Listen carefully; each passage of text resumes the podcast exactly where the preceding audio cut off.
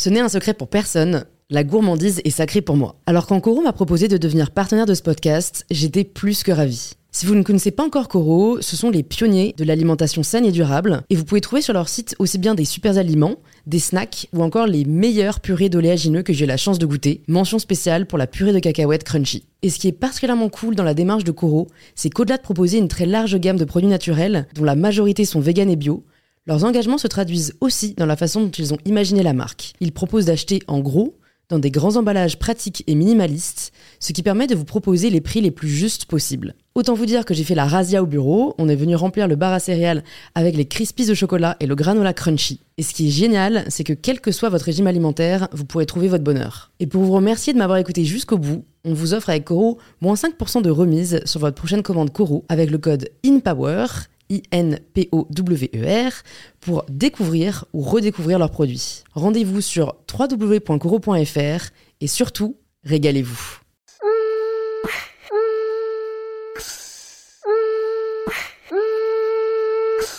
Bonjour à tous et bienvenue sur InPower, le podcast qui vous aide à prendre le pouvoir. Chaque semaine sur InPower, j'accueille des entrepreneurs, des artistes, des chefs pâtissiers ou encore des créatrices et des créateurs de contenu et cette semaine, c'est une docteure en neurosciences que je reçois. Anne-Hélène Claire a commencé son parcours en tant que psychologue et c'est au contact de ses patients qu'elle a souhaité aller plus loin pour comprendre les mécanismes qui régissent notre cerveau. Après une thèse en neurosciences, Anne-Hélène souhaite continuer d'apprendre et c'est en internat de psychiatrie qu'elle poursuit désormais ses études de médecine. Anne-Hélène écrit aussi sur le sujet des neurosciences et du pouvoir de notre cerveau. Elle a d'ailleurs coécrit le livre Devenez votre propre psy avec Vincent Tribou, que j'ai déjà reçu sur InPower, je vous conseille fortement d'écouter l'épisode que l'on a enregistré ensemble. Je suis ravie de voir qu'il a déjà aidé beaucoup d'entre vous.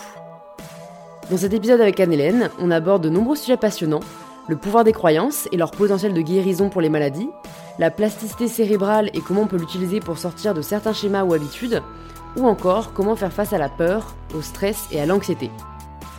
Si cet épisode vous plaît, c'est en laissant 5 étoiles sur Apple Podcast ou sur Spotify. Et oui, Spotify vient de rajouter cette fonctionnalité que vous pouvez le plus soutenir le podcast et me faire savoir que vous appréciez une power. Je vous remercie sincèrement par avance pour votre soutien et je vous souhaite une très bonne écoute. Bonjour Anne-Hélène. Bonjour Louise. Bienvenue sur InPower. Je suis très contente de te recevoir et, d'échanger avec toi euh, sur, à mon avis, beaucoup de sujets passionnants.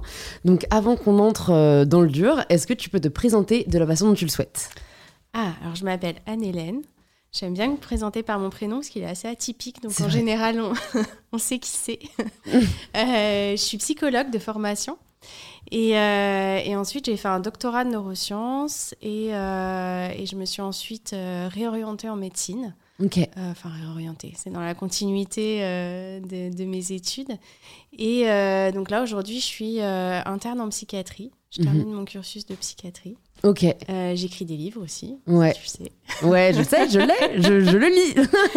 voilà. Ok. Déjà bien. Bah, pour, pour, les personnes qui nous écoutent, euh, tu as notamment coécrit euh, Devenez votre propre psy avec mm. Vincent Tribou, que j'ai reçu sur, le podcast. Épisode aussi hyper intéressant que je vous invite à écouter. Donc, disclaimer, parce que normalement, je ne prépare jamais mes podcasts. Je le dis, on veut du vrai. Cette fois-ci, j'avais tellement de sujets que je voulais aborder avec toi que je me suis fait une petite liste. Donc, à mon avis, on va, on, va, on va aborder pas mal de sujets au final que tu abordes dans le livre. Mais quand même, avant, euh, je veux garder mes bonnes habitudes par rapport à ce que tu m'as dit. Je me demande ce qui fait que tu as balancé de psychologue à docteur en neurosciences. Qu'est-ce qui a fait que tu t'es dit, euh, je veux aller plus loin? Bon, je m'en doute un peu dans le sens où peut-être qu'en en consultation, tu t'es dit que tu voulais comprendre voilà, ce qu'il y avait derrière le fonctionnement du cerveau, mais au-delà de mes propres hypothèses, je te laisse nous dire euh, voilà, ce qui a fait que tu as fait ce basculement. En fait, ça s'est fait, euh, j'allais dire, un peu de façon progressive. Déjà, quand je suis arrivée en, psychologie, je me suis rendu compte que euh, ce qui m'intéressait le plus comme, comme discipline, comme matière dans la psycho, c'était bah, déjà les neurosciences, puisqu'on nous enseigne les neurosciences en psycho, et puis les stats, donc les statistiques, ce qui est assez atypique pour les psychologues. En général, ils n'aiment pas trop. et, euh, et, moi, finalement, ça m'allait bien. J'étais contente de, voilà, de progresser là-dedans. J'avais des bonnes notes, j'étais intéressée, etc. Et, euh, et, là, je me suis dit, bon, bah, euh, j'ai envie d'aller d'aller un petit peu plus loin et j'ai envie de, voilà, de continuer, de comprendre davantage ce qui se passe dans le cerveau. Et surtout, ce qui m'intéressait, c'était le lien entre la façon dont fonctionne notre cerveau cerveau et nos comportements. Euh, comment ça va pouvoir, la fonction de notre cerveau va pouvoir agir sur nos comportements et vice versa. Comment nos comportements peuvent avoir un impact sur notre fonctionnement cérébral. Et bon, c'était assez hyper vaste. Hein. Quand on dit ça, on dire oui, mais bon, plus précisément. Mmh, mmh. et, euh, et, donc, j'ai décidé de me de m'orienter plus vers un côté euh, recherche que clinique. Et euh, après, c'était tout simplement, j'allais dire, en partie le, hasard. Donc j'ai postulé dans différents, euh, différents services pour avoir un, stage de recherche de, fin de, de, fin de cursus de psycho. Et, et j'ai été prise en neurologie à la Pitié-Salpêtrière. Déjà, on commence encore à s'orienter plus vers le côté neuro. Et là, j'ai adoré j'ai adoré, euh, j'ai adoré cet endroit, j'ai adoré l'équipe, j'ai adoré le sujet. Euh, voilà, je me sentais vraiment à ma place et c'est vrai qu'on était euh, plus bah, sur un côté neuroscientifique, sciences cognitives, enfin que psychologie clinique, comme on pouvait, comme on peut l'entendre quand on entend psychologue. Et donc euh, bah là, je me suis dit, allez, on y va, euh, on, fait, on fait la thèse et on se lance euh, dans les neurosciences cognitives plus que dans la psychologie clinique. Ok, et sur quoi porter ta thèse? Sur les TOC. Ok. Sur les corrélats neurobiologiques des TOC. Donc en gros, c'est qu'est-ce qui se passe dans notre cerveau quand on va... moi, je travaillais plutôt sur le comportement de vérification. Mhm. Qu'est-ce qui fait qu'on va vérifier plusieurs fois déjà ouais. quand on a des tocs. Ok, je voulais déjà commencer en te demandant euh, si tu pouvais nous euh, peut-être nous faire un petit exposé succinct sur le fonctionnement du cerveau parce que je trouve que, enfin, tu vois, c'est des connaissances hyper intéressantes euh, qu'on n'a pas forcément. tu vois, juste par exemple, quelle région du cerveau sert à quoi ou en tout mm. cas est reliée à quoi pour nous donner voilà juste une idée de base.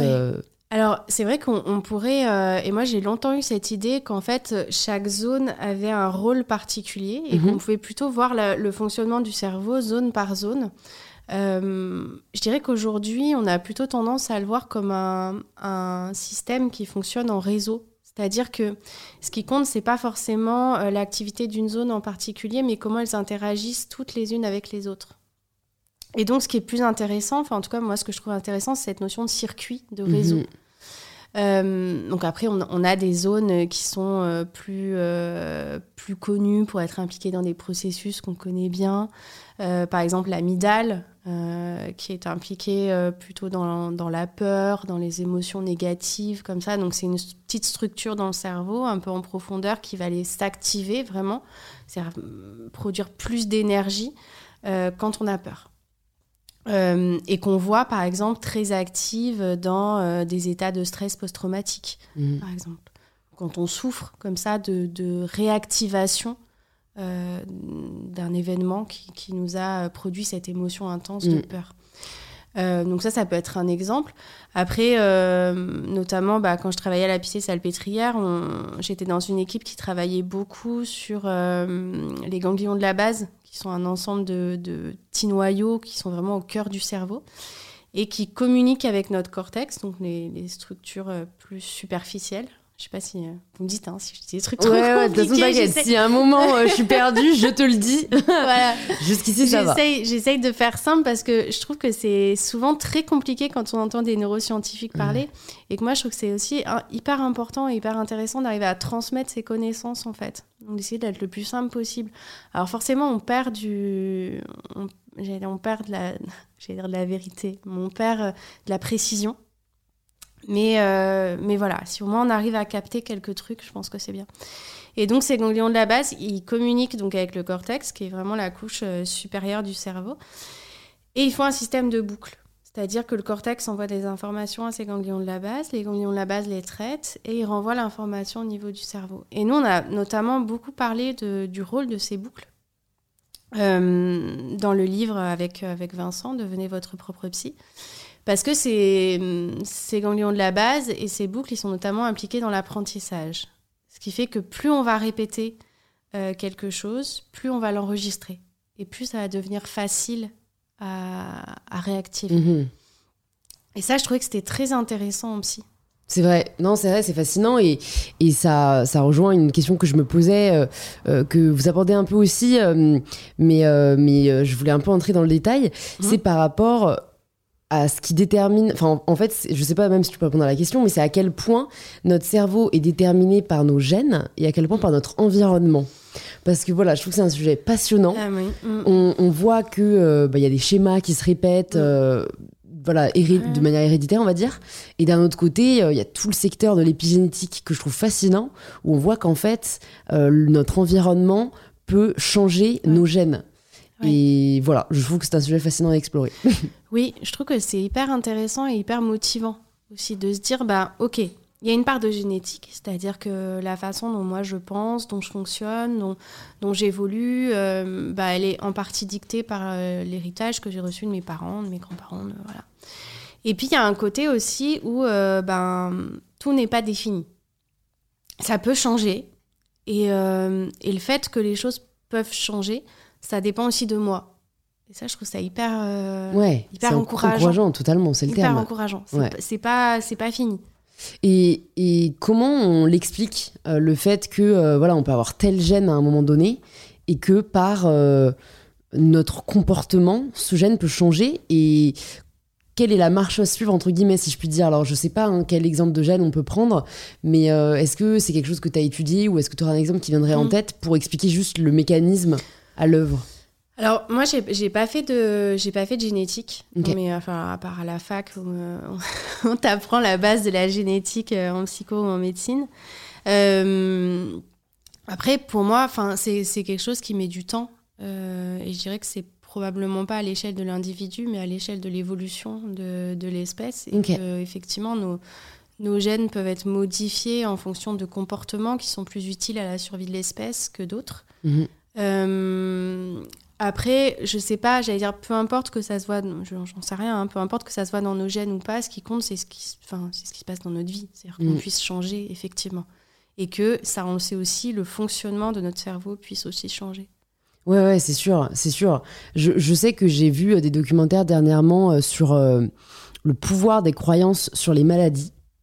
Et je trouve ça fascinant et, je trouve que ça. Enfin, je voulais en discuter aussi avec toi parce que voilà, tu as, l'expertise scientifique et parfois, euh, je trouve qu'il y a des euh, euh, barrières entre certains domaines médicaux. Mais, mais est-ce que c'est aussi quelque chose que tu as observé et qu'est-ce qui explique que des croyances qu'on peut avoir, qu'on peut se répéter. J'ai l'impression, hein, de moi, mon spectre non scientifique, que c'est un peu lié à cette épigénétique où en fait, il y a quand même des personnes qui ont réussi à guérir du cancer, si on prend un cas vraiment mmh. euh, extrême, parce qu'ils se sont convaincus qu'ils étaient guéris ou qu'ils allaient le guérir ou qui mmh. alors en, souvent en changeant leur mode de vie aussi hein, j'ai pas envie de, de, le but n'est pas de promouvoir un voilà des, miracles. Mmh, voilà donc il y a, y a un équilibre à trouver mais je trouve ça assez fascinant comme possibilité. Et je crois même qu'il y a eu un film, je suis là-dessus, parce que ma grand-mère, quand j'avais parlé ma grand-mère, m'a dit ça. Elle a vu un film, euh, j'ai pas le nom, euh, je mettrai dans la barre de description après recherche, mais où euh, c'est inspiré d'une histoire vraie. Et je crois que c'est l'histoire d'un homme à qui on diagnostique un cancer en stade assez poussé. Et, et, son meilleur ami qui lui va très bien, mais qui du coup, stressé par ce qu'on a détecté à son ami, va faire des des tests à l'hôpital et en fait on échange leur euh, leur bilan quoi. Et en fait il s'avère que du coup il y en a un qui croit qu'il est guéri et l'autre qu'il a le cancer. Et qu'en fait un an plus tard ou quelques années plus tard c'est en effet ce qui se passe. L'autre est guéri de cancer et l'autre a un cancer. Eh ben alors, je, d'un point de vue biologique, ça, je pourrais pas, je sais pas euh, vraiment ce qui se passe, donc je pourrais pas répondre, euh, voilà, avec ma casquette scientifique. Par contre, d'un point de vue psy, euh, on est très proche de la méthode Coué. C'est-à-dire qu'en fait, euh, je me répète les choses et je m'auto-persuade que quelque chose arrive et finalement, ça finit par arriver. Alors, ça marche très bien en psy. Euh, et, d'ailleurs, il y a. Enfin. ouais, c'est assez intéressant de se dire que, ben, allez, je vais y arriver, il n'y a pas de raison, machin. Il y a une part aussi de, de motivation, d'auto-persuasion, enfin, qui ça marche très bien. Euh, alors pas toujours, hein, mais euh, faut pas non plus. Euh, non, c'est sûr, il faut pas vendre du rêve, mais voilà, pas toujours. Après, sur les maladies, j'allais dire plus, on dit somatique, mais donc tout ce qui est plus lié au corps plus qu'à l'esprit.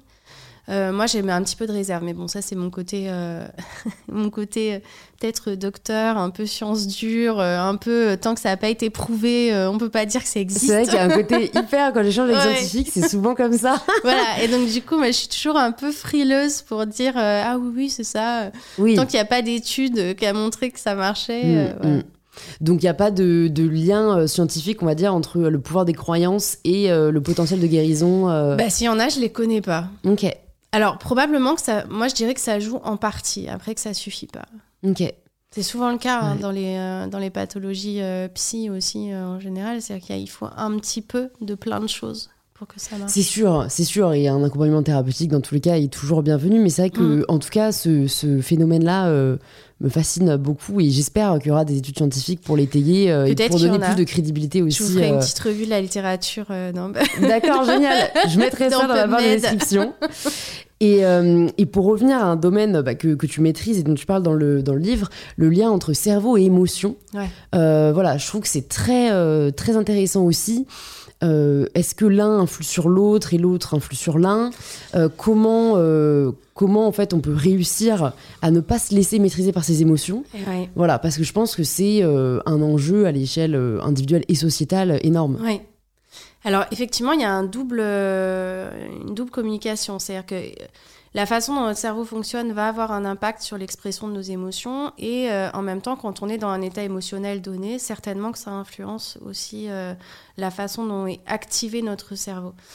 Et, euh, et, encore une fois, il y a la notion aussi qui est importante de répétition. C'est-à-dire que hum, si je suis triste une fois, euh, je vais probablement pas avoir les mêmes circuits euh, qui s'activent, ou tout du moins pas de façon permanente, que si je suis triste de façon euh, répétée, chronique, et que là, ben, je suis peut-être dans une dépression. Ou, voilà.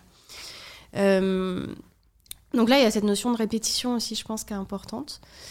Et puis, la deuxième partie de ta question, c'était comment est-ce qu'on peut faire finalement pour... moi, je dirais que la, la, la première chose, c'est d'en être conscient. D'être conscient de ses émotions? Ouais. Ok d'apprendre à les nommer, d'apprendre à les reconnaître. Et pour ça, euh, je te euh, demande direct hein, comment faire quand on n'a pas forcément. Euh, moi, j'ai vraiment remarqué, hein, il y a des gens chez qui c'est seconde nature, qui arrivent vraiment à écouter leur corps, leurs émotions très facilement, et d'autres qui, qui on, les ont oubliés presque en fait. Ouais, qui les ont oubliés, ou je pense qu'il y a, enfin, il y a aussi un, peut-être un côté un peu déni. Hein. Parfois, c'est euh, quand on a des émotions négatives, euh, bah, c'est, c'est pas forcément facile. Mhm. Euh, et, le fait de se dire non, mais ça va, je sens rien, je, il se passe rien. Tu vois, je fais ça avec mes Elle mains. ferme les yeux. oui, Vous pouvez le voir sur YouTube. c'est vrai qu'on se met vraiment, on se ferme les yeux, on se, on se protège, on se cache. donc il y a une utilité aussi à ça, hein. mais qui marche sur le court terme certainement. Parce que oui, c'est, alors je sais pas, si par exemple j'ai peur, euh, je vais me prostrer comme ça, euh, ça peut marcher tout de suite, mais euh, bah, à long terme, ça marche pas très bien. Mhm. Il vaut mieux essayer de se dire, bah oui, j'ai eu peur, il s'est passé quelque chose, il s'est passé quelque chose qui a produit telle émotion en, moi, et essayer de voir, bah maintenant, qu'est-ce que je peux en faire alors, si c'est vraiment très important, que ça, que ça allait vers un syndrome de stress post-traumatique ou des choses comme ça, on va le travailler avec un psy. Euh, et ça peut être, euh, j'allais dire aussi dans la, dans la vie quotidienne, nous apprendre à, à du coup mieux nous adapter. Peut-être que voilà, j'ai eu peur et donc j'ai adopté tel comportement. Mais finalement, ce comportement, bah, sur le moment, oui, c'est ce qui m'a semblé le plus économique, entre guillemets, le plus facile. Mmh. Mais à long terme, bah, ça a eu euh, telle conséquence, négative ou positive. Et donc, je m'adapte. Mmh. Donc, c'est apprendre de ses réactions aux émotions, en fait. Apprendre de ses réactions et apprendre, euh, oui, de ce qui nous a été bénéfique, et j'allais dire à la fois sur le court terme, mais aussi sur le long terme. On a, on a souvent tendance à oublier ce côté long terme. Ouais. C'est-à-dire que peut-être que certaines fois, nos réactions euh, nous protègent sur un moment donné, mais euh, bah, à long terme, c'est pas très bien. Il mm. faut savoir prendre le recul mm. et, et, faire le point. Tu, tu dis aussi, enfin, vous dites avec Vincent dans le livre, qu'il faut justement, par rapport à ses émotions, apprendre à lâcher prise plutôt qu'à le contrôler. Et euh, ce à quoi euh, je, réponds euh, oui, mais comment Oui, c'est vraiment le, le, lâcher prise, c'est un terme que je trouve très abstrait. Et, voilà, si tu as des pistes de, de, comment on peut justement apprendre à lâcher prise face à ses émotions plutôt qu'à essayer de les contrôler, quelle serait un peu la marche à suivre bah, ça revient un peu, euh, j'allais dire, sur, sur la question précédente. C'est-à-dire que déjà, effectivement, il faut reconnaître ses émotions, se connaître, soi aussi, savoir comment on réagit. Ça, on le fait de plus en plus, euh, j'allais dire, chez, dès le plus jeune âge, hein, avec tous les livres sur apprendre à reconnaître les émotions. Mhm. Je sais pas si tu as des enfants autour de toi, mais moi, je sais que j'ai des petits neveux et nièces, et Mhm. je leur achète souvent des livres sur... euh, euh, les émotions, ah bah là tu vois, regarde la tête qui fait le monsieur, à ton avis il ressent quoi? Ah bah il est en colère, ah bah oui et toi quand est-ce que tu as été en colère? Voilà donc on apprend dès qu'on est petit finalement, euh, enfin plus maintenant peut-être, Ouais, peut-être maintenant, ouais, c'est Mm. vrai. à reconnaître ses émotions et, euh, et à voir les effets qu'elles produisent dans notre corps et effectivement dans notre, dans notre comportement aussi. Donc ça je dirais que c'est la première chose, apprendre à reconnaître ce qui se passe. Euh, et la deuxième, bah, pour lâcher prise, je dirais que c'est chacun a ses techniques, Euh, chacun a ses petites choses. Euh, ça peut être le yoga.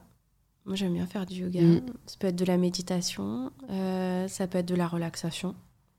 Ça peut être du sport aussi. Parfois, se défouler. Il y en a qui ont une énergie comme ça. faut que ça sorte. Ok, on se défoule, bah, ça fait du bien. Donc, je dirais apprendre à, là encore une fois, à être attentif à ce qu'on ressent et essayer peut-être par essai-erreur ce qui nous convient le mieux. Donc des pistes, euh, ouais, ouais. Enfin, je sais que vous parlez aussi dans le livre d'écriture ou de. Ouais. Mais ça, c'est en fait, c'est extérioriser un peu le lâcher prise. Si- Ouais. Si, je résume un peu ce que tu dis, c'est Ouais. trouver ce qui nous permet d'extérioriser. Euh, L'écriture, ça peut être une bonne chose aussi. Mhm. Euh, moi, je le conseille souvent à mes patients. Euh, on l'a écrit dans le livre. Vincent a donné un très bon exemple avec une de ses patientes. Euh, c'est vraiment se lâcher et dire ce qu'on ressent, mais de façon euh, sans limite. Mm. Voilà. C'est pas euh, ah bah vous m'avez embêté quand vous m'avez dit ça la dernière fois. C'est ouais tu m'as fait chier, t'as été horrible. voilà, ouais, tu m'as mis plus. Voilà. Et là on écrit et on se défoule. Ok. Donc exercice à, à retenir. Ouais, ça, ça fait du bien. Pour revenir sur euh, le, enfin parce que tu, tu parlais en effet euh, du côté, enfin je parlais du côté épigénétique et ce dont vous parlez dans le livre c'est plus de plasti- plasticité Oui. cérébrale.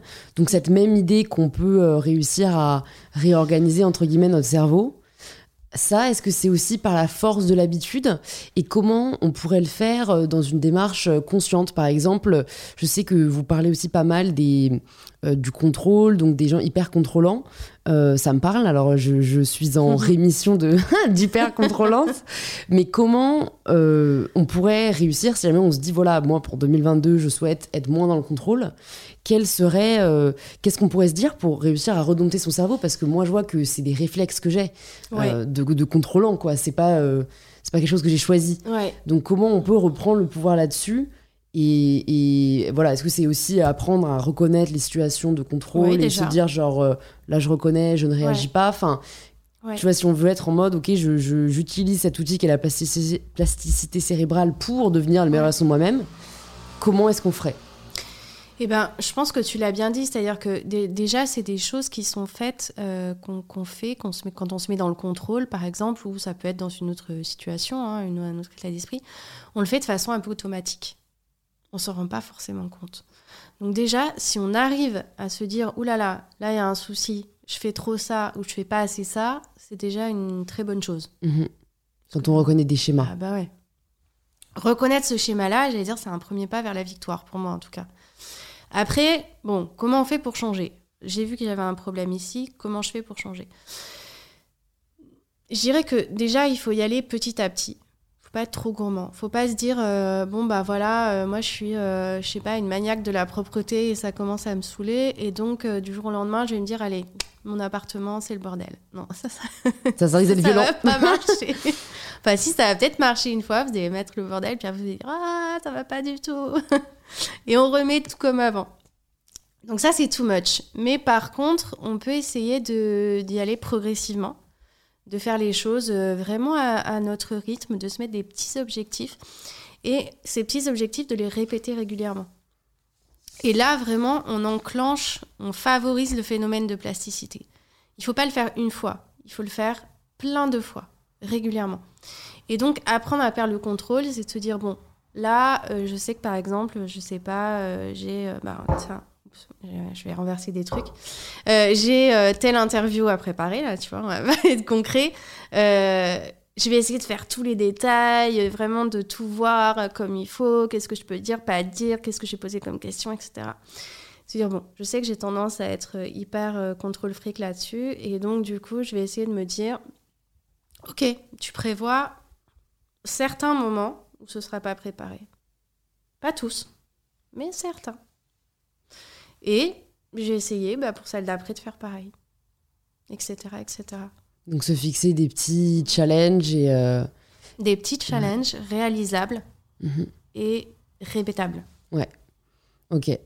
Très intéressant. Euh, et pour rester dans le spectre des, des, des, émotions et pour ne pas se laisser voilà, euh, dominer par elles, il y a une émotion que je trouve particulièrement fascinante, la peur, parce que je trouve que par rapport à d'autres où on peut euh, plus, par exemple même le stress, on y reviendra, mais on peut plus prendre du recul, euh, euh, voilà, lâcher prise et, se rassurer.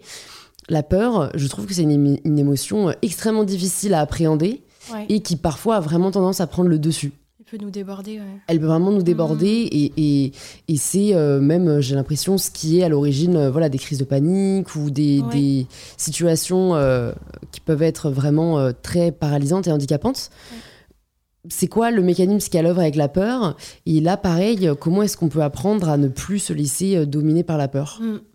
Alors, la peur, euh, c'est là encore, c'est notre cerveau émotionnel. On dit ça comme ça hein, dans le livre, on, l'a un peu expliqué. C'est encore une fois un raccourci. Donc là, mon, esprit scientifique, euh, il, se, ah, il, se, hérisse. Mais voilà, je, pense que c'est utile aussi de parler comme ça. Donc, c'est notre cerveau émotionnel qui s'active et qui s'enflamme, si on peut dire ça, qui s'active beaucoup. Et euh, on a parlé tout à l'heure de l'amygdale, hein, qui est une petite structure qui est très importante dans, dans la peur. Euh, bah là, effectivement, elle s'active aussi beaucoup. Donc voilà ce qui se passe dans notre cerveau. Et certainement, plein d'autres euh, régions cérébrales qui se mettent en alerte, puisqu'on a parlé de réseau, hein, que le cerveau communiquait beaucoup, enfin les zones du cerveau communiquaient beaucoup entre elles. Probablement des, structures cérébrales qui se mettent en alerte et qui nous disent euh, Ah là là, tu dois combattre, ou tu dois t'enfuir, ou tu dois avoir tel comportement, tu dois voilà, te protéger. Donc, il y a toute une tempête dans notre cerveau qui se met en œuvre et euh, ça va se traduire par nos comportements. Alors, euh, ça peut être, comme on disait, hein, euh, se recroqueviller, partir en courant. Après, toi, tu parlais plus, je pense, peut-être plus d'anxiété. Bah peut-être, ouais, c'est vrai. Quelle est la différence un peu entre... Est-ce que l'anxiété n'est pas une forme de peur Si, il y a un mix entre peur. et stress ouais, ouais, Il y a un peu de ça, c'est-à-dire, par exemple, je sais pas, j'ai peur de parler en public. Mmh euh, donc là, c'est plutôt, euh, nous, ce qu'on appelle en psychiatrie de l'anxiété ou en psychologie de l'angoisse. Euh, pourquoi? Parce que il y a, tout un cortège d'idées qui vont avec. c'est ah bah je vais être ridicule, je vais rougir, je vais bafouiller, tout le monde va se moquer de moi. ou je sais pas, j'ai peur d'aller draguer par exemple, ah bah, je vais me prendre un vent. C'est vrai, on anticipe en fait. Hein, Il y a, euh, Montaigne dit qui craint de souffrir souffre déjà ce qu'il craint. Exactement. Très sage, mais très difficile à appliquer. Et ouais, très difficile à appliquer, mais encore une fois, je pense qu'il faut y aller. Euh, il faut y aller, il faut affronter. Et là, euh, dans les exemples que je donnais, peur de parler en public, peur d'aller de, d'aller draguer, peur, ça peut être plein de choses. Hein, peur, je sais pas, d'aller parler à sa mère, lui dire un truc, maman, j'ai ça à te dire. Mm. Ça fait longtemps que je voulais, mais voilà. Bon, bah ça, c'est, bah faut y aller en fait. Faut y aller pas à pas. Là aussi, c'est important le côté progressif, pas à pas. Euh, sinon, on risque de, bah, on risque de se fracasser, hein, on risque de, se dire, allez, moi j'ai peur de parler en public, par exemple. Bon, c'est, c'est pas vrai, hein, mais on va dire que c'est ça. Euh, et je me dis, euh, allez, c'est bon, là j'en ai marre, euh, je vais me lancer dans une présentation dans un amphithéâtre avec 300 personnes. C'est trop dur. Ouais. Faut pas prendre le temps de parler quand même, forcément, quoi. Bah, peut-être que mon objectif ce sera ça, mais à long terme, encore une fois. Et, et là maintenant, ce que je dois faire, c'est me mettre un objectif qui est faisable, réalisable, un petit truc, qui me déstabilise un peu, mais pas trop. Donc je vais me dire, euh, je sais pas, euh, bah, je vais en profiter euh, pendant une réunion où il y a 5-6 personnes pour prendre la parole. Mhm. Alors que d'habitude, j'évite. Là, je vais me dire, bah non, j'évite pas et je vais aller parler. Donc ça, c'est plutôt euh, l'anxiété, du coup, comme tu disais, c'est Ouais, réussir à dompter l'anxiété. anxiété. euh, Ouais. Et pour les personnes, euh, alors moi je sais pas parce que pour le coup j'ai jamais eu de crise de panique, de crise d'angoisse. Je sais que ça touche Mm. quand même beaucoup de personnes. Ouais. Euh, là j'ai l'impression qu'on peut pas appliquer entre guillemets cette stratégie euh, parce que c'est pas des petites choses à affronter quoi. C'est souvent assez euh, rationnel. Euh, quelle est la stratégie plutôt par rapport à, à ces crises d'angoisse et ces crises de panique? Alors déjà, je dirais que si on a des crises d'angoisse ou des crises de panique, c'est euh, faut en parler. Ça c'est la première chose. En parler à votre médecin généraliste, en parler à un psychiatre, en parler à un psychologue. Vraiment, parce que là, c'est- ça veut dire qu'il y a un, un vrai truc qui va pas quoi. Mhm. Une crise d'angoisse, on peut peut-être le rappeler. euh, c'est pour ceux qui connaissent pas ou qui n'ont jamais Tout vu. à fait. hein. Tout à fait, décrivons en espérant que ça ne vous arrivera Voilà. pas.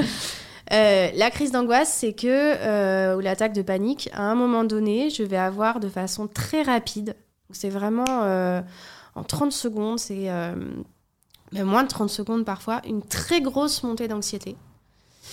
Et parfois qui arrive alors que rien ne s'est produit euh, de particulier euh, autour de moi. Donc ça, c'est plutôt dans ce qu'on appelle les attaques de panique. C'est-à-dire qu'il n'y a, rien qu'à provoquer ça. Et d'un seul coup, tu vois, voilà, on est tranquille en train de discuter. Et là, je, je sens vraiment une très grosse angoisse avec euh, une tachycardie, donc le cœur qui bat très vite, que je sens dans ma poitrine que ça bat très vite. Je me sens oppressée, j'ai du mal à respirer, euh, je suis peut-être très contractée, peut-être en sueur. Voilà, j'ai tous ces symptômes de l'angoisse qui arrivent. Il y en a même qui décrivent une impression qu'ils allaient mourir. Genre, euh, ah, je me suis dit, c'est bon, j'allais crever. Voilà. Et d'un seul coup. Donc c'est très flippant. Mm. Euh, parfois, il y a une, une raison. hein. C'est-à-dire là, on est plutôt effectivement sur des crises d'angoisse que des attaques de panique. C'est-à-dire, euh, je sais pas, ben.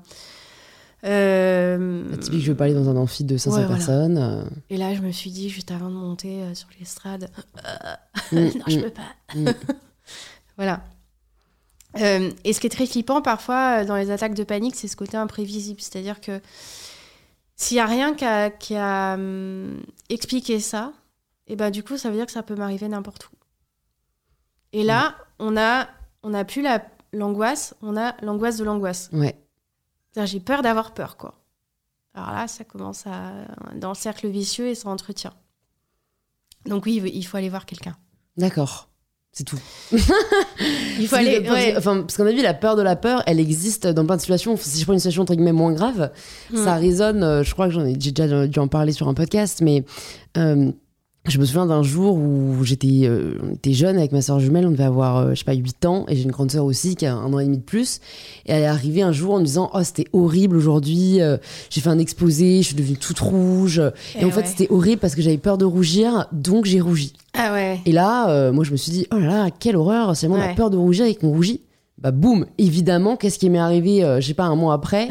Alors, je suis devenue rouge avant de prendre la parole parce que je me suis dit, imagine, il m'arrive comme Pauline et je viens toute rouge. Ouais, Et ça a été un cercle vicieux pendant longtemps. Donc, ouais. je pense que j'avais peut-être pas besoin de, de consulter, mais euh, je sais pas, est-ce qu'il y aurait quelque chose qui aurait pu m'aider à ce moment-là Ouais. et dans ces situations-là où, en effet, on a peur de quelque chose et donc ça devient réalité?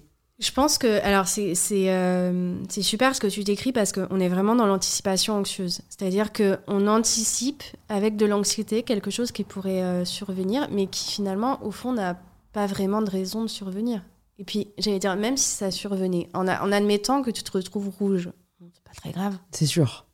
honnêtement. Ouais, mais quand t'es jeune, euh, tu Ouais. es moins détaché du regard des autres. Alors, je pense que c'est ça qu'il faudrait se dire, c'est déjà, euh, bah, qu'est-ce qui pourrait se passer?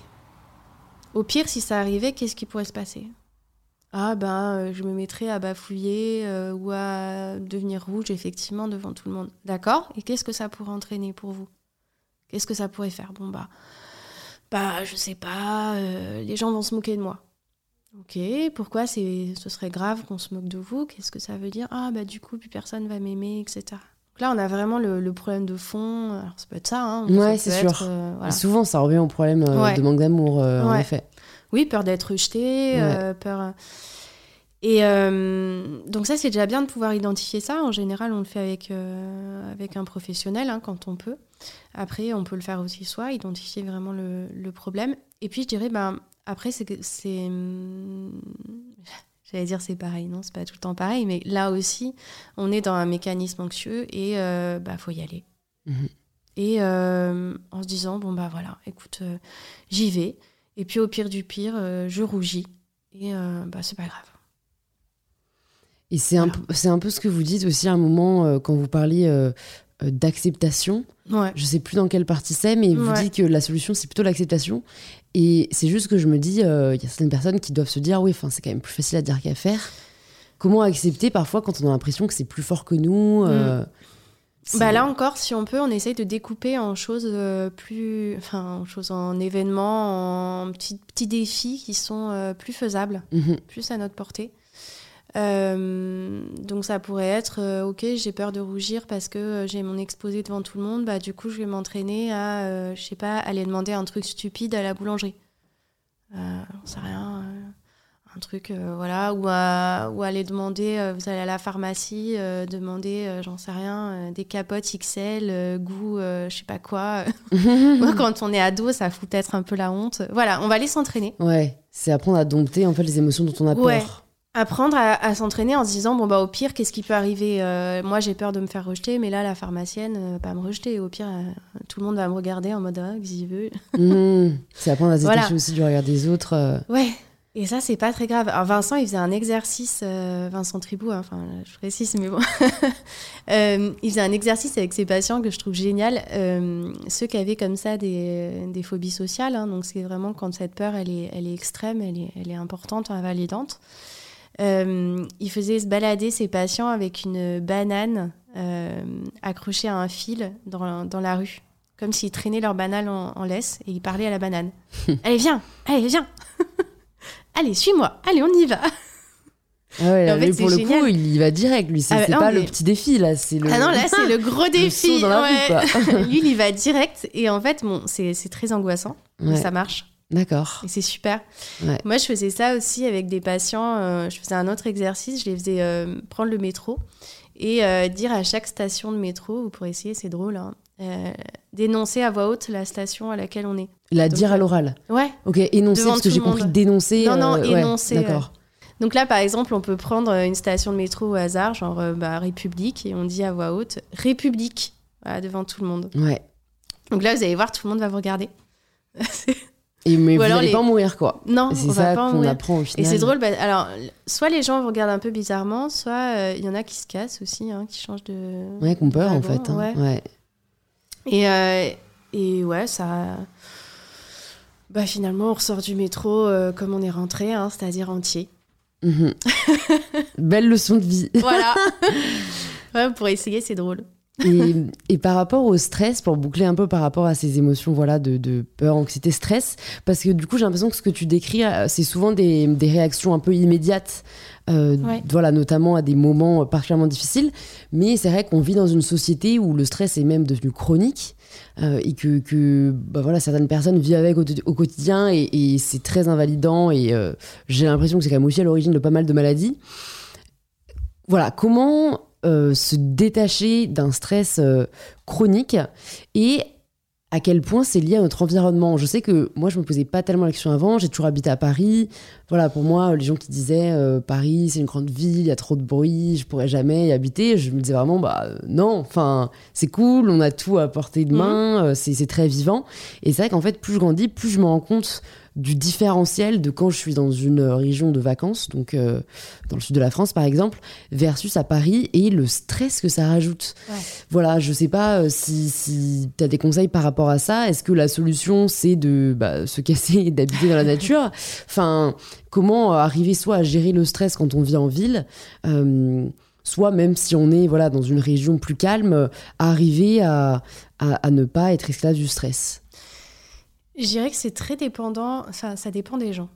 C'est-à-dire que hum, il y a des gens qui vont euh, qui vont pas voir le côté stressant de Paris, par exemple. Moi, je le vois pas tellement. J'aime beaucoup Paris. Euh, et je trouve que c'est pas stressant, c'est euh, c'est motivant, c'est hum, dynamisant. Et donc ça ça me booste. Mhm. Au contraire, d'avoir toute cette énergie, d'avoir du monde, d'avoir. Alors oui, il y a des choses un peu pénibles. On fait la queue le matin à la boulangerie, on fait euh, voilà, y a du monde dans les transports, euh, il y, a, y a du bruit aussi. hein. Le bruit, euh, c'est vrai que ça compte. Mais bon, en même temps, euh, voilà, il y a un petit côté habitude, un peu rassurant. Euh, J'aime bien m'endormir et entendre un peu de bruit dans la rue, ce qui n'est pas le cas de tout le monde. hein. Ouais. C'est-à-dire que. Donc, c'est vraiment euh, personne dépendant. Déjà, il faut, faut vraiment euh, voir ce qui nous correspond. C'est la première chose. Euh, et c'est pour ça qu'il n'y a pas de, il y a pas de recette euh, du Oui. bien-être euh, universelle. quoi. Tout à fait. La méditation, on y reviendra, a l'air quand même d'être plutôt universelle. Mais... Alors, bah là, encore pas tout le temps. Ah ouais, d'accord. Moi, ok. j'ai des... par exemple, les patients qui ont des TOC, moi, je leur déconseille de faire de la méditation au début. D'accord. Parce que la méditation, c'est un moment où on va laisser venir nos pensées. Et quand on a plein de pensées angoissantes qui surgissent malgré nous, Mhm. Euh, bah, du coup, c'est le moment où on dit allez, porte ouverte aux angoisses. Là, c'est dur. Oui, c'est sûr. Alors, qu'est-ce que tu conseilles à ces patients plutôt? D'aller faire une thérapie. Ouais. Ça, c'est la première chose. Et, et pareil, d'essayer d'affronter les situations de façon progressive. Mais, euh, mais là, la méditation, on est vraiment dans. euh, on recherche quelque chose aussi, un objectif de bien-être, d'apaisement. Et, euh, et c'est vrai que se dire, bon, bah, je vais rechercher de l'apaisement et qu'en recherchant ça, j'ai plutôt une avalanche d'angoisse qui me tombe dessus, c'est quand même hyper dur. C'est- sûr. aussi. C'est sûr. Ouais. Ouais, donc c'est plutôt dans un stade quand on arrive à sortir de. Bah, quand on va bien, comme, euh, comme toi et moi, à peu près bien, euh, bah oui, ça marche. Et Mhm. c'est chouette. Et on verra que plus on médite, et plus c'est facile, et plus ça nous apaise. Mais, mais c'est pas toujours le cas. D'accord, non, c'est intéressant. euh, Je pensais que. Parce que j'ai euh, reçu, bah, entre autres, Jonathan Lehmann sur le podcast, euh, qui pour le coup, lui, était pas bien du tout. Et il avait de grosses dépressions. Ouais, Et pourtant, c'est la méditation, il dit qu'il l'a sauvé, quoi. Donc, euh, Ouais. c'est peut-être personne dépendant aussi, là. mais hein, complètement. euh, ouais. Mais ça, je pense que dans la dépression, c'est pas mal la méditation. Ok. Ça peut. Après, encore une fois, c'est vraiment euh, personne dépendant. C'est-à-dire qu'il y en a qui vont vous dire non, mais moi, la méditation, je trouve que c'est une perte de temps, j'y arrive pas. Bon, ben, c'est pas grave. Ouais. Et t'as pas étudié les bienfaits ou enfin est-ce que tu es au courant des bienfaits quand même avérés sur le cerveau euh, J'en ai lu pas mal moi c'est pour ça mais je me demande si vous je- en neurosciences on en parle. Alors, ou- moi, c'est pas mon sujet. Ouais. Mais, euh, mais je sais qu'il y a des gens qui bossent là-dessus. ouais. Donc, il doit y avoir euh, plein de trucs intéressants. Ok. Je pourrais pas vous dire. Ouais ouais mais c'est à creuser. Je recevrais peut-être un expert. Bah pareil je sais que j'en ai parlé avec euh, Céline Lazor récemment que j'ai aussi reçu sur le podcast qui est, euh, qui est une entrepreneuse et qui travaille maintenant euh, enfin qui a remonté une boîte qui s'appelle Résilience et qui aide les patients atteints de cancer et Ouais. voilà avec une approche très médicale mais Ouais. aussi avec une approche holistique et apparemment il y a des études qui prouveraient que euh, 10 minutes de méditation par jour réduit le risque de cancer de manière assez importante alors voilà je mettrai Bah, l'étude dans la description elle me Ouais. l'enverra mais j'ai l'impression que tout ça est lié au stress moi c'est ma théorie hein, mais C'est ça. Moi, ça m'étonne pas parce que de toute façon, euh, le stress, de façon globale, euh, ça augmente euh, un certain nombre de maladies, dont les maladies cardiovasculaires qu'on connaît bien. hein. Mhm. Euh, le fait de faire de l'hypertension, d'avoir du diabète, d'a- d'avoir le- un risque d'infarctus aussi, tout ça, c'est c'est en partie lié au stress. Donc, euh, ça, faire du sport aussi, ça marche, hein, ça Mm. diminue. hein, Ouais, c'est clair. le- Ouais. Le, stress et donc les maladies euh, plus somatiques, on va dire, Mhm. et les maladies psychiques, bien sûr. ouais Moi, c'est un truc que je conseille vraiment à quasiment tous mes patients. Faites un peu de sport. Mm. Je ne demande pas de faire, euh, de préparer pour le marathon, quoi. Mm. Mais on fait un peu de sport. Surtout que, et ça, euh, je- pareil, hein, tu, tu me dis si c'est pas forcément quelque chose que tu as étudié, mais vu que tu en parles, euh, ça m'intéresse d'observer euh, le cerveau des athlètes euh, Mm. versus les cerveaux normaux. Parce que pour le coup, euh, en plus, si jamais tu, tu as quand même vachement étudié les TOC, j'ai l'impression que ce sont quand même des personnes obsessionnelles. Eux, ils sont vraiment dans l'obsession de la performance, du résultat, euh, concentrés vraiment sur un objectif. Mais je sais pas s'ils développent peut-être les mêmes euh, zones du cerveau que des personnes atteintes, Ouais. que des personnes atteintes d'obsession, euh, de TOC. euh. Alors, mm, je dirais, euh, il y a des traits communs, comme tu dis, hein, sur, le, sur le plan clinique, c'est sur le plan ce qu'on observe, nous, des comportements et des pensées des gens. Il y a des traits communs, un petit, un petit côté peut-être un peu perfectionniste. Il n'y a pas que les athlètes, hein, enfin, il y en a plein, dans plein de métiers où on peut être perfectionniste. Euh, et puis il y a un côté aussi euh, où ils répètent beaucoup les choses. C'est vrai qu'on est habitué à s'entraîner quand on est athlète. Ouais. Euh, ce qui est une super chose. Ce qui peut être utile pour plein de choses dans la vie. Après, il faut pas non plus que ça devienne excessif et que ça devienne anxiogène. Mhm. On peut avoir ce qu'on appelle l'anxiété de performance aussi. Euh, avoir peur de pas réussir, avoir peur de voilà de mal faire, de pas être à la hauteur. Donc, ça, ça peut survenir aussi quand on n'est pas athlète. hein. Tout à fait. Ouais, C'est- ouais, c'est- pas réservé aux un élites. moment. Ouais, voilà. Euh, et hum, alors, ce, qui- ce qui est bien différent, par contre, dans ce que tu soulignais, qui était, un- qui était intéressant, c'est que Il y a le côté perfectionniste, il y a le côté euh, où parfois on a des petits rituels, des petites choses qui peuvent un peu nous porter chance, ou voilà, on se dit... Et il y a le côté TOC. Et le, dans TOC, ça veut dire trouble obsessionnel compulsif, et le côté trouble est important. Le Mhm. mot trouble, c'est-à-dire que ça va me gêner, ça va m'handicaper. Là, on est dans la maladie. Si ça me gêne pas, si ça m'handicape pas, là, on est dans euh, le monsieur tout le monde. Mhm. Voilà. Ou la petite superstition, le petit truc qui peut être positif hein, parfois. Ouais. Bah, Je crois que Nadal, il a un rituel avant Ouais. tous ses. Alors lui, je pense qu'il a des tocs pour le Ouais. coup. hein. Je veux pas. On se prononce pas, Nadal, tu nous diras. voilà, je Mais- veux pas faire de la ouais. délation ou de la. mais euh, mais c'est vrai qu'on voit qu'il y a des petits. euh, Il a des petits gestes euh, très stéréotypés euh, où on le voit qu'il remonte ses chaussettes, euh, qui, euh, Mhm. je sais plus ce qu'il fait avec son, avec son bandeau aussi, avec ses, ses trucs au poignet. Là, bon, il y, a- il y a des petits trucs qui, qui font très stéréotypés. Donc, euh, c'est-à-dire qu'ils sont toujours les mêmes, euh, vraiment dans une même séquence. Et là, ça fait penser à un petit toc. D'accord. Mais c'est pour ça qu'en effet, je me demandais s'il y avait un peut-être un pont, euh, tu vois, entre les personnes qui sont. Parce que je crois que c'était Vincent qui m'a dit ça aussi quand il était venu sur le podcast, c'est que Ouais. euh, toi, tu étudiais le cerveau des gens qui ont des TOC Ouais. et lui, comment en sortir par la thérapie. Et, et que c'était du coup une prédisposition génétique ou en tout cas qu'on avait un cerveau TOC quoi potentiellement. Ouais. Et c'est pour ça que je me disais bah peut-être, enfin si on prend l'exemple de Nadal quoi, est-ce que Nadal avait un cerveau comme ça euh, très perfectionniste, euh, très obsessionnel et qu'il a du coup mis au service euh, du tennis Ouais. Est-ce que ça vient après? J'en sais rien, mais je trouve ça assez intéressant de voir euh, Ouais, alors l'origine quoi cérébrale on va dire. Je sais pas si on peut répondre de façon euh, vraiment précise à ça, mais euh, en général, moi, ce que je vois en clinique, c'est que euh, les patients qui ont développé des TOC, si on essaye de, de refaire un petit peu a posteriori, d'essayer de voir comment ils étaient avant les TOC, quelle était leur, euh, leur façon de faire, leur personnalité, c'est souvent des gens très anxieux, quand même, qui aiment bien être dans le contrôle et qui sont un peu perfectionnistes. Mhm. C'est les trois traits de caractère que tu as. Souvent. ouais. Après, c'est pas toujours le cas. hein. C'est pas parce que euh, c'est pas parce qu'on a ça qu'on va forcément développer un Mhm. TOC. Mais souvent, c'était des gens comme ça. ouais. Mhm. Et donc ça c'est euh, génétique quoi ou euh, c'est. Il y a un peu de génétique, il y a un peu d'environnement aussi, Mhm. De ce- des expériences qu'on a pu avoir euh, dans l'enfance, dans l'adolescence, euh, qui font qu'on va développer une personnalité plutôt qu'une autre. Mhm. Donc c'est pareil, c'est un petit peu, euh, on en revient sur notre modèle biopsychosocial dont je pense Vincent a dû vous parler. Il y a une part de Non, c'est un terme que je n'avais pas entendu. tu vas nous le dire. Alors, on aime bien ça en psy, en neurosciences aussi. On dit que finalement, beaucoup de, pathologies euh, psychiatriques ou même de, façons de, nous comporter dans la vie ont une origine biopsychosociale. C'est-à-dire qu'il y a une partie de biologique, de génétique, de la façon dont fonctionne notre cerveau, une partie euh, bah, de, de personnalité qui va se développer et qui va s'étayer aussi en fonction de l'environnement et de la société dans laquelle on évolue. Et donc, ça fait un petit mélange comme ça. Et on ne sait pas pourquoi. Certaines fois, il y a, je sais pas, il y a peut-être un truc qui a bugué, un peu dans un, un peu dans l'autre, mais pas suffisamment. Enfin, on- voilà. Et ça donne à un moment donné une pathologie. Ok. C'est, c'est vaste, hein. Ouais, ouais, non, on mais au moins oh maintenant, là, on il y a du connaît, boulot. euh, on connaît un peu l'origine. euh, C'est c'est intéressant de connaître aussi le Mm. côté scientifique, je trouve, des choses dont on parle, dont on parle moins. Euh, je voulais te demander aussi, alors parce que ça, ah oui, voilà, pour revenir sur les, bah, pour rester plutôt dans le sujet des, de, de la neurologie et, et du, neuroscientif, du neuroscientifisme, ça se dit? De la Ouais, neurologie tout court? Ouais, la neurologie, la neurobiologie. euh, Ok.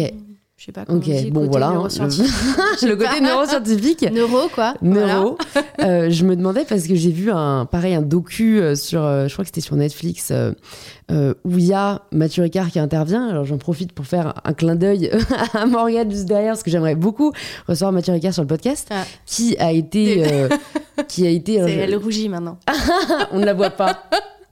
mais qui a été, je crois, enfin décrété entre guillemets après étude justement de ses fréquences euh, neuronales, euh, homme le plus heureux du monde, d'après Wow. ses fréquences neurologiques. Ah ouais. Et donc voilà, je sais pas si, si euh, c'est quelque chose que, que tu maîtrises, mais je trouvais ça très intéressant de se pencher sur qu'est-ce qui va faire que justement on a des fréquences neurologiques, neuronales plus élevées. Qu'est-ce qui contribue et au contraire, qu'est-ce qui, euh, euh, qu'est-ce qui est détri- detrimental, ça c'est le mot anglais, qu'est-ce qui porte préjudice Ouais. à nos fréquences cérébrales Alors, ouais, moi je suis un peu plus frileuse par rapport à ça. Ok. Euh, déjà, alors peut-être que c'est un domaine que je connais moins, hein, mais euh, voilà, toujours mon esprit un peu, un peu carré. euh, Cartésien. voilà, un peu cartésien. Je trouve que c'est difficile de faire des généralités en fait. Parce que déjà, fréquence cérébrale, pour moi, c'est quelque chose d'ass- d'assez euh, global, un peu flou. Euh, je me dis, mais qu'est-ce que c'est que ça Euh, Où est-ce qu'on a mesuré ça? Enfin, Alors, il y a peut-être des études, il y a peut-être des trucs très carrés qui ont été faits, mais euh, voilà, je pense qu'il faut, faut- Je suis un peu prudente avec ce genre de choses. Et ensuite, euh, moi, ça enfin, je trouve ça un peu dur de dire euh, l'homme le plus heureux du monde parce que, en fait, c'est, enfin, déjà, c'est quoi être heureux? C'est sûr. Ouais, ouais, mais en fait, c'était intéressant parce qu'elle disait, c'était une docteure, pareil, en neurosciences, et- Ouais. et, elle disait, euh, quand on a étudié les, les- voilà, les fréquences cérébrales de Mathieu Ricard, on n'avait jamais vu. Alors, je crois que c'était de tels pics, en fait. Ouais. euh, c'était. euh, alors, vraiment, je ne me connais pas du tout, moi, dans la science derrière, mais apparemment, quand on, quand on met voilà, des, des, des patchs sur notre euh, Ouais. tête, on arrive à étudier les fréquences cérébrales, et lui avait des ondes, alors soit très linéaires, je sais pas, hein, ce qui détermine que euh, on est en paix, heureux, ou au contraire, peut-être des grands pics. Mais en tout cas, apparemment, ça a été fascinant au niveau scientifique. Je pense que ça dépend de la zone du cerveau qui sont allés vraiment enregistrer. Je sais pas où, où ils sont allés enregistrer, mais euh, après, encore une fois, enfin, c'est peut-être quelqu'un qui s'est euh, qui s'est entraîné à avoir un état, je sais pas, de détente, de Mhm. relaxation, de euh, de façon de voir les choses positives aussi.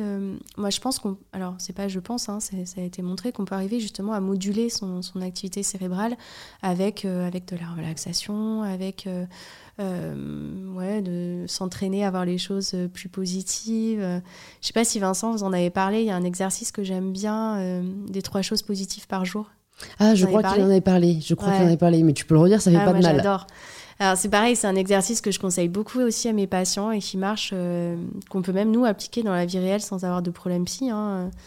C'est d'essayer de trouver trois choses positives qu'on a pu faire la veille ou dans la journée qui vient de s'écouler.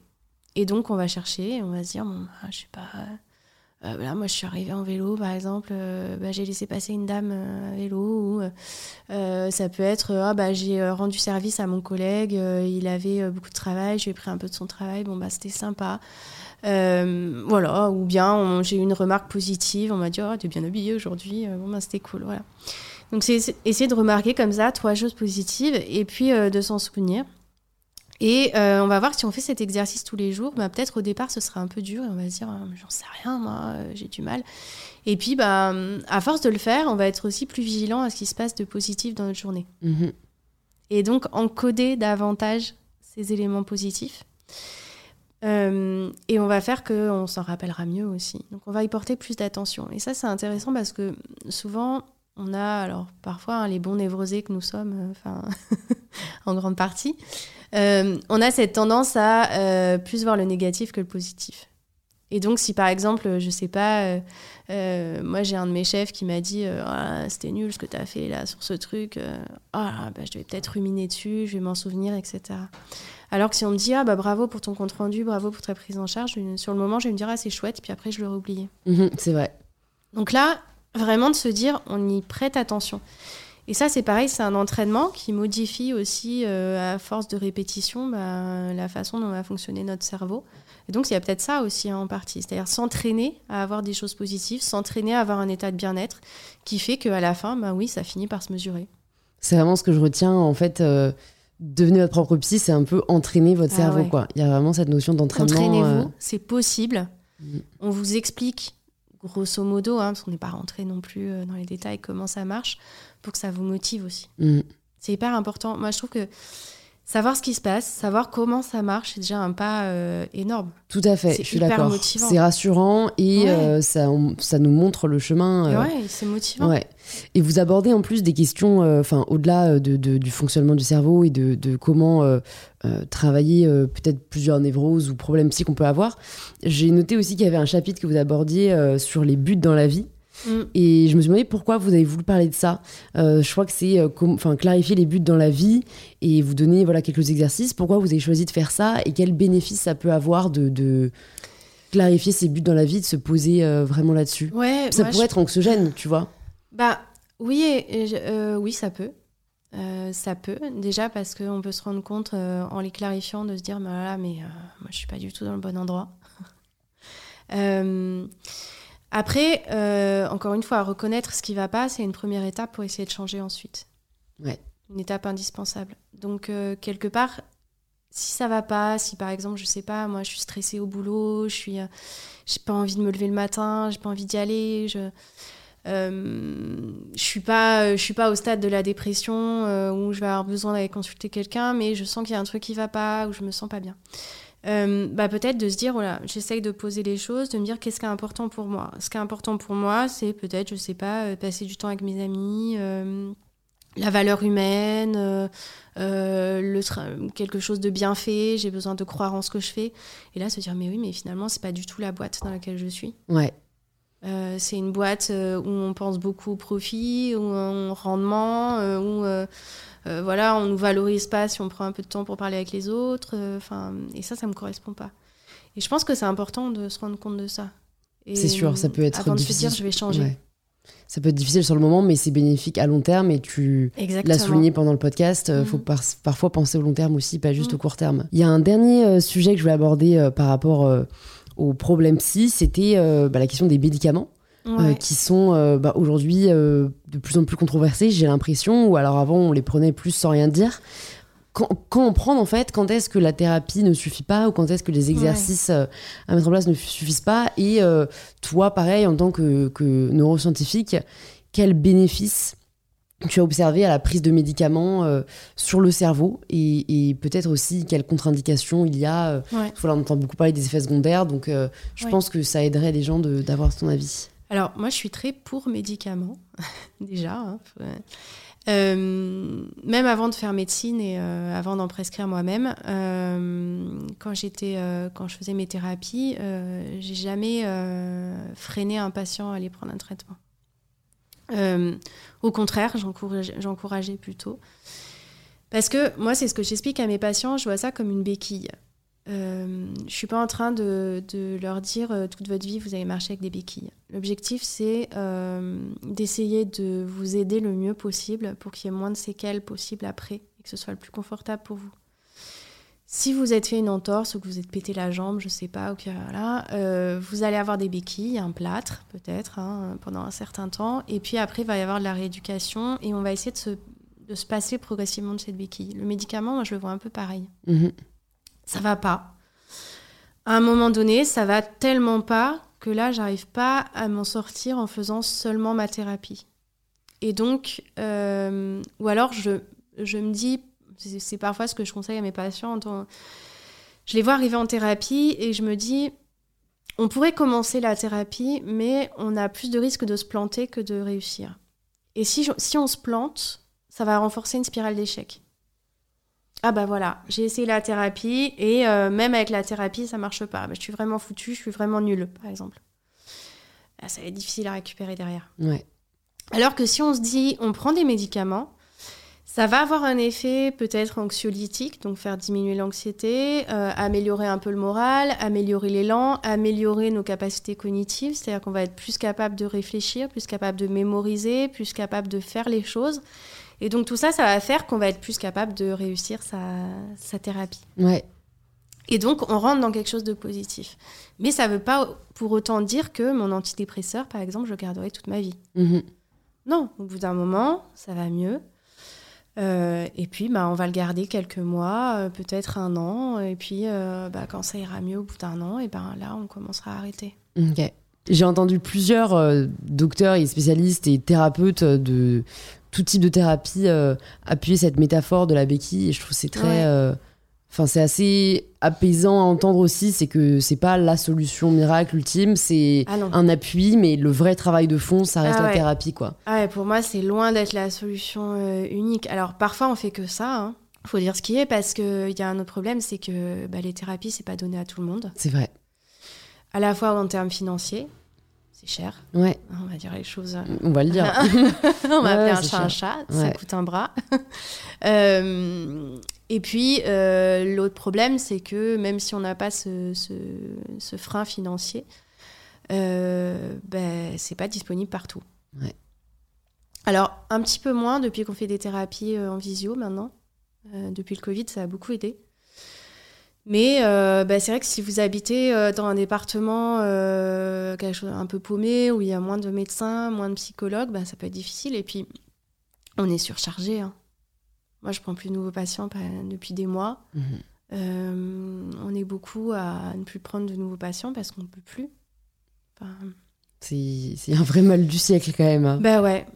Mm. Après, c'est peut-être aussi que juste, bah, les gens allaient aussi mal avant, mais juste n'allaient voir personne et que maintenant, il y a un peu moins de tabou quand même autour de la santé mentale. Sûrement. Sûrement. Alors que pour le coup, un psy, mais c'est tellement bien. Enfin, mm. moi, j'en ai eu un. Hein, mais après, c'est vrai que quand même, moi, je le dis, il faut tomber sur les bonnes personnes. Ouais. Enfin, parce que ça peut être aussi. Euh, assez traumatisant euh, et, entrer dans la spirale de l'échec quand tu tombes pas sur euh, un psy ou une psy qui répond à ton besoin. Donc c'est juste, faut pas se décourager. Il y en a, il y en a des très bons. Euh, et c'est comme les médicaments.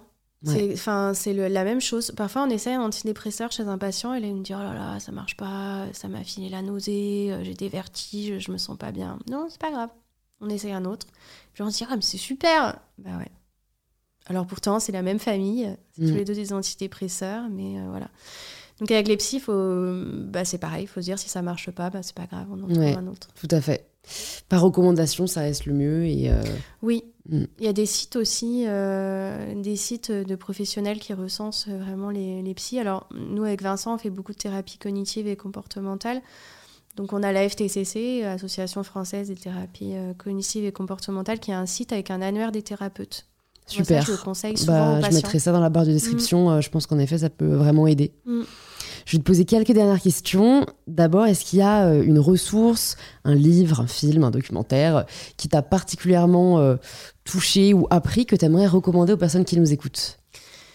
Alors, moi, il y en a un que je suis en train de lire. Euh, je, vais te faire rire un peu, hein, on, peut, rire un peu. alors d'habitude, je lis plein de livres hyper, enfin hyper, assez scientifiques. Je lis beaucoup de trucs pour le boulot en fait. Je lis beaucoup d'articles aussi scientifiques, des trucs en anglais un peu euh, j'allais dire un peu chiant, mais non, intéressant, mais bon, pas, pas hyper bien pour euh, monsieur tout le monde, enfin, pas, accessible, pas exportable. Euh, et là, en fait, j'ai un de mes chefs en, en, psychiatrie, là où je travaille, qui m'a donné à Noël le livre de Philippe Etchebest. Ah, d'accord. Je ne lâche rien. Super. Et j'aime beaucoup la cuisine. Et j'étais hyper contente d'avoir ce livre. Et, et là, je l'ai presque fini. J'ai lu encore un peu hier soir, euh, c'est vraiment euh, chouette. C'est hyper facile à lire, c'est un petit livre de poche. Et euh, je trouve que ce mec est d'une ténacité, d'un courage. et vraiment, il donne plein de conseils à la fois pour manager une équipe. Parce qu'à ce côté, quand on est chef de cuisine, on doit être à la fois fort mmh. et en même temps attentif, soutenant. Et, et j'ai trouvé qu'il décrivait ça de façon euh, très fine, en fait. Alors quand on le voit, on a, fin, c'est pas le premier mot qui nous vient. Sûr. tenace, euh, ça se devine. Mais tenace, ouais, le côté tenace. Et puis, euh, vraiment, il, dit, il le dit à un moment donné, ça va faire feu de tout bois. C'est-à-dire qu'il s'est retrouvé dans des situations où il était en difficulté. Il en est sorti, il explique comment. Et, et je trouve que c'est une, belle leçon. Mm. Facile à lire. Ok, bah, tu me donnes envie de, le recevoir sur le podcast. Mais ouais, ce serait trop bien. Génial. Ensuite, il y a une question que, que, je vais poser de plus en plus, euh, que je posais un peu au début, que j'ai arrêté, mais donc voilà, je te la repose. Si demain, tout ce que tu avais écrit, tout ce sur quoi tu avais travaillé, publié, disparaissait, mhm. n'était plus disponible, mhm. et que tu pouvais juste écrire trois enseignements que tu aimerais partager euh, au monde, qu'est-ce que tu dirais? Trois livres ou trois... Non, trois enseignements, trois leçons, trois conseils. Alors, la, première chose que moi je trouve hyper importante, c'est euh, de se dire, euh, ce qui est important, c'est de répéter. D'y aller doucement, progressivement, et de répéter. Ça, c'est très thérapie cognitive et comportementale, mais c'est vraiment quelque chose qui me sert, je trouve, déjà moi, personnellement. Euh, dans mes études, dans, dans, ma vie perso, euh, et puis que j'essaye d'enseigner à mes patients. La deuxième, euh, je dirais, c'est pas grave si on se rétame. Ça peut arriver de se rétamer. et parfois même, ben, on, ben, on, se relève un peu plus fort et, il faut vraiment prendre ça comme une leçon et non pas comme une fin en soi. Voilà, ça me permet de progresser. Et même quand on fait des entraînements, on parlait de Nadal tout à l'heure, à mon avis, Nadal, il a dû se rétamer plein de fois. Il a dû faire plein de mauvaises balles dans ses entraînements. Il a dû perdre des matchs contre des gens qui étaient en théorie euh, beaucoup moins forts que lui. Et c'est pas grave. Et c'est pas pour ça qu'il est nul. Enfin, mm. voilà. Euh, donc je dirais ces deux-là. Et puis euh, le troisième, on a le droit à un troisième. Hein, oui, tu as tout à fait le droit à un troisième. je dirais c'est se méfier des se méfier des biais. Se méfier des. on parlait tout à l'heure de ce biais d'avoir tendance à apprendre plus le négatif que le positif, à le retenir davantage. Ça, je pense que c'en est un aussi. Mhm. Euh, mais je crois que c'est, euh, enfin c'est même sûr, hein, c'est Albert qui avait sorti, Albert Moukébert qui avait sorti un livre sur les biais. Euh, Votre cerveau vous joue des tours dans la même maison d'édition d'ailleurs que la nôtre. donc voilà, se méfier des biais. Ok, génial. De très belles leçons. Je vais te poser la dernière question, la question signature du podcast. Ça signifie quoi pour toi prendre le pouvoir de sa vie? Mmh. Le pouvoir. bah, je dirais déjà tu vois, un peu, un peu comme, euh, un petit peu comme les, trois dernières euh, leçons là. Euh, bah, accepter de ne pas l'avoir tout le temps. déjà, c'est un gros boulot, hein, c'est une mmh, petite phrase, mais un gros boulot. Accepter de ne pas l'avoir tout le temps et essayer de prendre un petit peu de recul et de, de comprendre ce qui se passe et de ne pas perdre courage, de se dire qu'on peut changer les choses. Super. Merci beaucoup Anne-Hélène pour euh, ce podcast hyper intéressant. De rien. Pour les personnes qui nous écoutent, qui veulent en savoir plus sur toi, sur ce que tu fais, où est-ce que tu veux qu'on les redirige? Euh, Sur ma page LinkedIn. Ok. Anne-Hélène Claire, comme ton nom, j'imagine. Voilà. Et en librairie euh, pour se procurer Devenez votre propre psy. C'était pas encore fait depuis le podcast avec Vincent. bah ouais, il faut le faire. Ouais, il est vraiment très bien. Je le recommande. Merci beaucoup. À très vite. Merci Louise. J'espère que cette conversation avec Anne-Hélène vous a plu. Si c'est le cas, vous pouvez nous le faire savoir en partageant un post ou une story sur Instagram en nous taguant @alariedition et @mybetterself pour que l'on puisse le voir et interagir avec vous. Cet épisode est déjà fini, mais heureusement, il y en a beaucoup d'autres disponibles sur InPower. Plus de 180 sont déjà sortis et de nombreux autres sont à venir. Donc pensez à vous abonner avant de partir pour ne pas rater le prochain épisode d'InPower.